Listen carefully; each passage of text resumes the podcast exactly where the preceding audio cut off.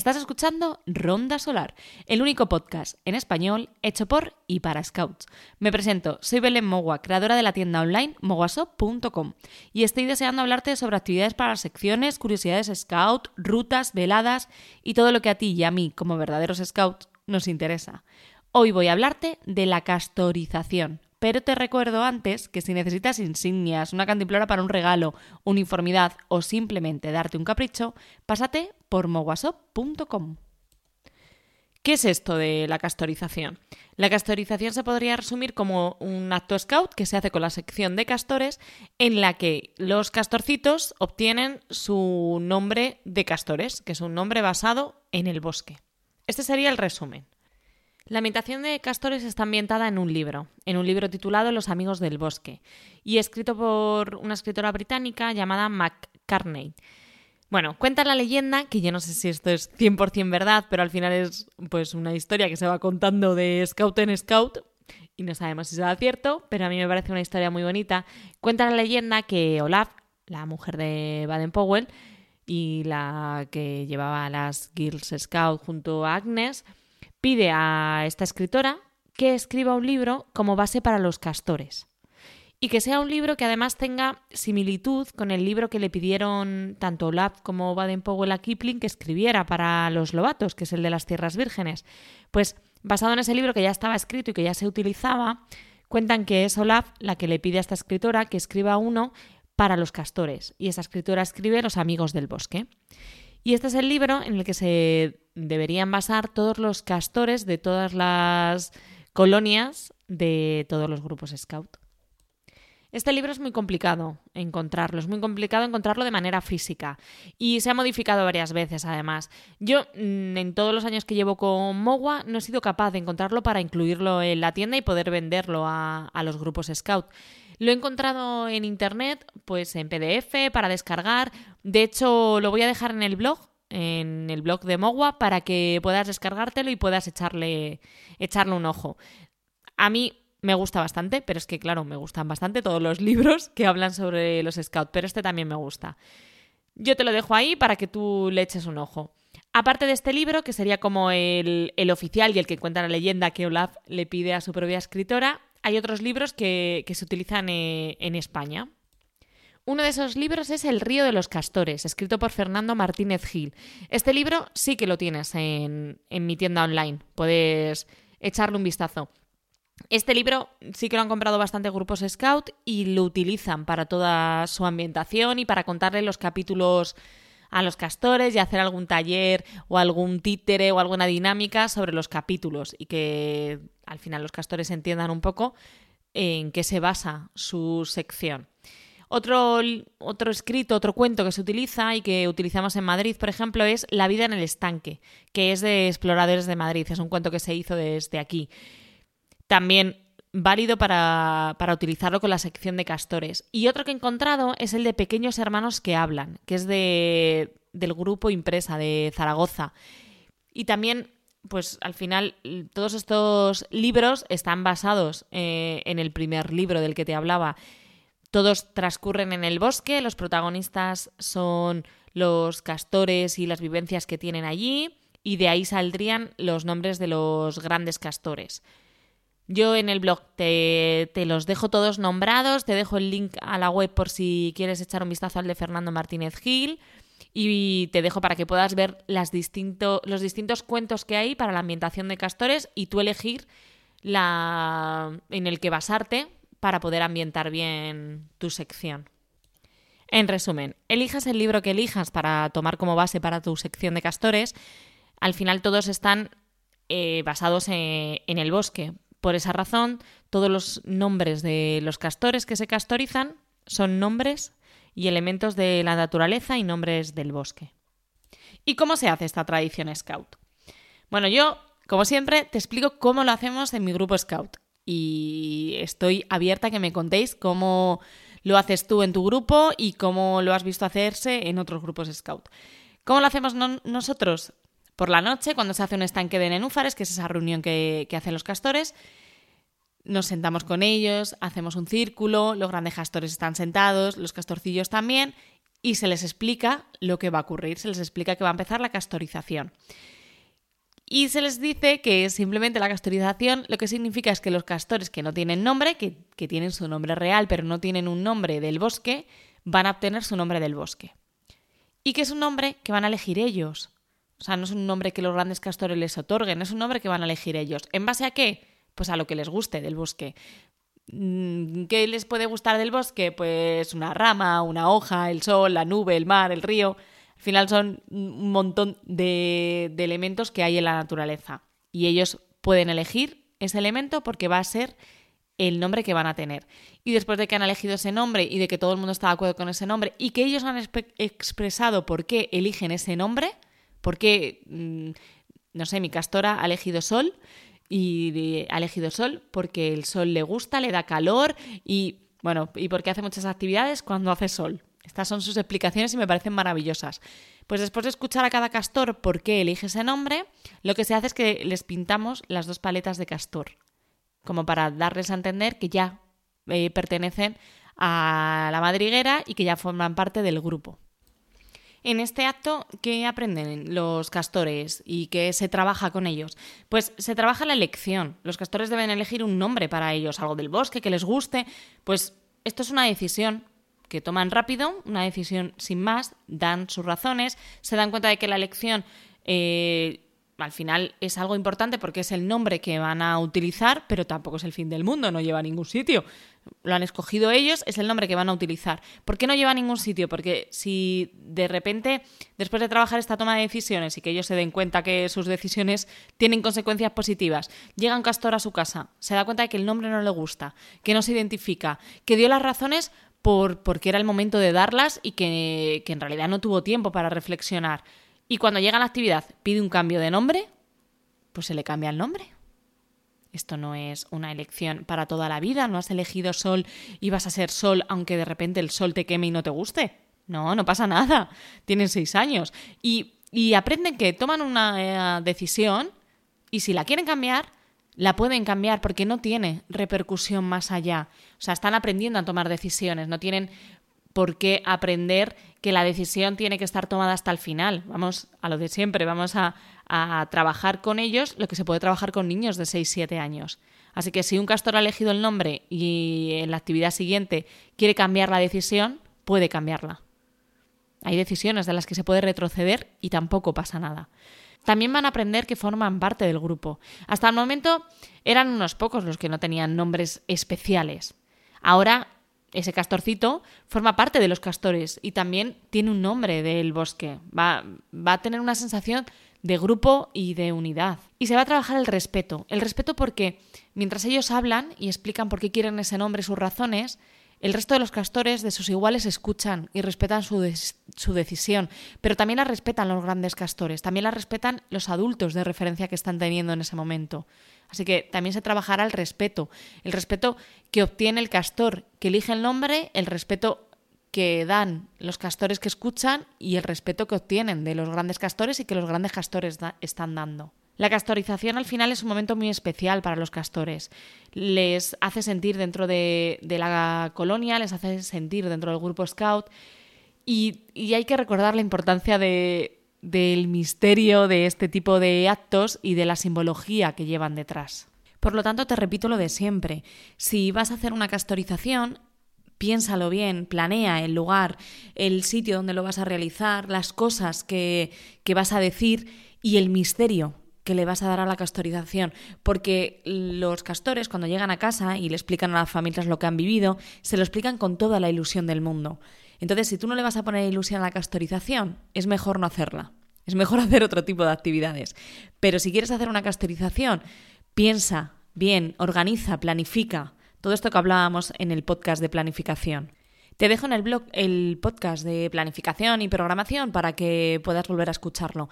La castorización es una actividad más es una actividad más, pero muy especial para los castores, porque mm, lo recordarán y se acordarán del momento en el que eligieron su nombre y trabajan distintas habilidades que luego les servirán el día de mañana. Así que mm, cuando hagamos esta actividad, no se nos olvide que es una actividad importante, no es un juego cualquiera, no vamos a jugar a osopita que más allá del silbato y del lugar donde vas a desarrollar la actividad, no tienes mucho más que programar. En el caso de la castorización tienes que pensar bien qué castores tienes, cómo son, ese análisis de la realidad que hay que hacer de tu propia madriguera. Y, pensar el misterio que le vas a dar. En el caso de mi grupo ya te contaba que les pintamos mm, las paletas con pintura de, de cara y siempre elegimos para hacer el estanque de nenúfares un sitio que si tiene agua mejor. Vale, seamos sinceros, no siempre nos vamos de acampada a un sitio donde tengo un río cerca y no puedo hacer un estanque de nenúfares mm, idílico e ideal. No pasa nada, lo hemos hecho también en, mitad de, de un sembrado. Bueno, de un sembrado no que somos muy respetuosos, pero da igual, en mitad de, de un campo. No pasa nada, pero si buscas la zona y buscas un sitio ideal, también le darás, le darás ese misterio. Y si se te ocurren mm, cosas que añadir, pues mm, que tomen una pócima, como por ejemplo en mi grupo hacemos con, con los lobatos y te contaba en el podcast de lobatización, que también te dejo en el blog, o se te ocurre que se les entrega una chapa, un pin, un... Todo lo que se te ocurra y todo lo que le dé mm, un rollo más de misterio y de especial a esa castorización, será perfecto. Porque te aseguro, esto ya lo pensaba yo como mm, gran castora cuando lo fui, como Rusty, yo pensaba que, efectivamente, que la castorización era algo especial para los castores. Ahora, como madre de castora, puedo asegurar al 200% que que a mi sol no se le olvida la castorización. Y está encantada con lo que vivió allí. Así que que no se nos olvide a nosotros como scouter que todo lo que hacemos lo, se queda en ellos, se queda impregnado en ellos. Así que vamos a currarnos las cosas tanto como nos las curramos siempre, sin olvidarnos que, que, para ti es una castorización especial porque adoras a los castores, pero haces castorizaciones prácticamente todas las rondas solares. Para el castor que esté ahí sentado, es, será su única castorización en toda su vida scout. Así que no se nos olvide que, vamos a hacer una castorización tan especial que llegarán a casa contándolo y que cuando se reúnan en aquellas cenas que hacemos de los 25 años del grupo Scout, contarán mm, su castorización como algo muy especial que vivieron, porque será el, el primer acto en el que tengan un nombre dentro del grupo Scout. ¿Qué se hace a partir de entonces? Se deja de usar el nombre verdadero. Se utiliza solo el nombre de castores. Si las familias tienen que confirmar una existencia de las actividades o si tienen que poner el nombre en la sudadera del grupo o en la uniformidad, tienen que poner el nombre de castores. Así es como ayudan a los scouters a que la ambientación todavía sea más importante para esos castores. Bueno, para poner el ejemplo de mi propia castora. Cuando vino el otro día después de su castorización, me lo cuenta todo emocionada y me dice que a partir de ese momento se llama Sol. Bueno, me explica las razones por las que ha elegido el nombre y eso sí me dice y le dice a su hermano el lobato que a partir de ahora solo la podemos llamar Sol. En casa, en el patio, en el recreo, eh, que todo el mundo la llama Sol. A ver, hija, que todo muy bien, ¿eh? pero yo no te voy a poder llamar Sol todo el rato porque tu nombre no es ese. Está muy bien que los scouts tu nombre vaya a ser Sol y te llames Sol. Pero bueno, cierto es que yo me eché a reír y la llamé solo un rato. A, ella se le olvidó al ratillo y ya está, todos contentos. Pero el otro día, hablando de la actividad, le digo, tengo que confirmar si vas a ir a la actividad o no. Y me dice, vale, pon que Sol sí que va a ir. O sea, ella, que tiene seis años, ya eh, se da cuenta de que ha, entendido que en el grupo ya ha dejado de tener su nombre real y se llama Sol. Y, si ella que tiene seis años lo ha entendido, ¿cómo no lo vamos a entender la familia o los scouters? Así que a partir de este momento, cuando un castor llega castorizado y te lo cuenta, mm, tienes que dejar de tratarle con, con su nombre real y empezar a tratarle con todo lo que concierne a los scouts con el nombre de castor. ¿Y qué pasa con el grupo scout? Porque a mí me parece fácil lo de acordarme que mi hija a partir de ahora se llama Sol. Solo tengo una castora. Aunque tuviera dos, sería acordarme de dos nombres. No tengo que acordarme del resto. ¿Qué pasa con el resto del grupo? ¿Qué pasa con los lobatos? ¿Qué pasa con la tropa, la esculta, los rovers y el resto de los scouters que no tratarán con mi hija, con Sol, en todas las actividades? Pues ahí también tenemos que trabajar. Tenemos que trabajar que no llamen a los chavales por su nombre real y que les llamen todo el tiempo por su nombre scout. Se debería trabajar en todas las secciones. Si tú decides que la tropa tiene una ambientación y tienen unos nombres especiales scout, también hay que hacer que todo el grupo les llame por esos nombres. se quedan en casa los nombres reales. A partir de que tú cruzas la puerta del local, empiezas a ser llamado por tu nombre de scout. ¿Cómo podemos trabajar esto los grupos? A nosotros nos pasó hace muchos años. Nos pasó que, teníamos nombres de selva, nombres de castores, nombres en tropa, en esculta, en rovers y los de scouter. La verdad es que teníamos todas las secciones con una ambientación determinada y unos nombres scout. Pero nos ocurría que, las familias entraron bien en todas las ambientaciones y llamaban a los chavales por sus nombres scout, que entre las secciones se llamaban por sus nombres scout e incluso los scouters de cada sección a su sección. Pero el resto del grupo nos costó. Nos costó mucho porque no trabajabas con esos chavales todo el tiempo y te costaba empezar a llamarlos por esos nombres de sección. Lo conseguimos de una manera muy sencilla.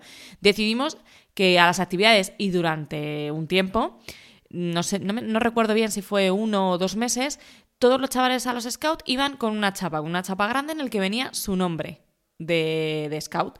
Todos, desde castores hasta rovers, incluso los scouter, iban todos con su nombre scout. Y eso lo mantuvimos durante el tiempo que nos dimos cuenta, no recuerdo, ya te digo, si uno o dos meses, que nos dimos cuenta que ya todo el mundo se había aprendido esos nombres.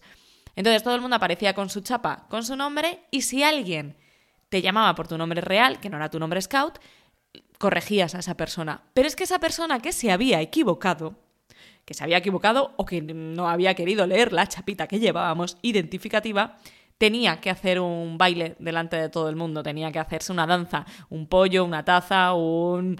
la que fuera, pero tenía que hacérsela delante de todo el mundo. Entonces, yo como castora, llega un esculta, me dice mi nombre real en lugar de, de mi nombre de castora y se lo digo. No me has dicho el nombre real, o sea, me has dicho el nombre real, no el nombre de Castora. Mi nombre de Castora es Sol. Te toca bailar.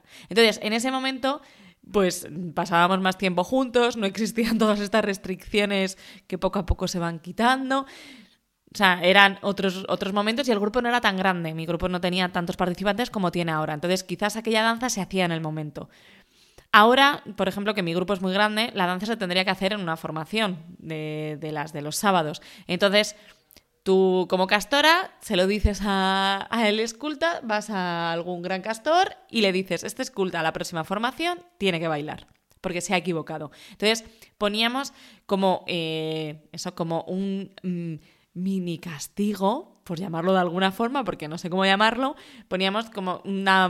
Tú tenías que hacer una prueba en el momento que te equivocaras y no llamaras a la persona por su nombre scout. Y nos funcionó muy bien. Tengo que reconocer que nos funcionó bastante, que quizás las primeras semanas se bailaron muchas danzas, pero que luego funcionó muy bien. Primero porque la gente antes de decir el nombre miraba corriendo la chapa. Y se fueron quedando con los nombres. Y, se trabajó, aquello se trabajó muy bien y se trabajó mucho. hicimos varias actividades de grupo para que se relacionaran entre ellos y pudieran utilizar esos nombres scout.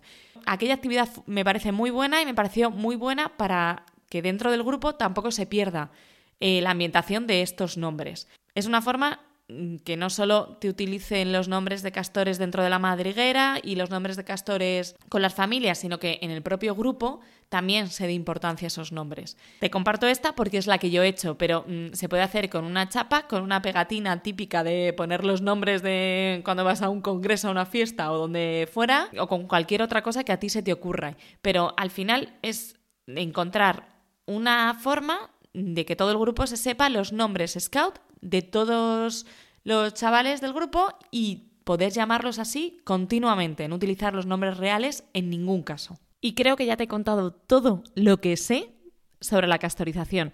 Seguramente si lo haces en tu grupo estás encantado con esto que has escuchado, sabiendo que, que haces algo que está muy chulo. Y si no lo haces, seguro que estás deseando comenzar a castorizar a todos los castorcitos. Fin de pista para el episodio de hoy del podcast Ronda Solar. Si te ha gustado, tu buena acción del día y compártelo con todos tus scouts. Puedes ponerte en contacto conmigo a través de Instagram en arroba mowasop y no te olvides de visitarnos en mowasop.com. Te espero en el siguiente episodio con más escultismo, un apretón de zurda, buena caza y largas lunas.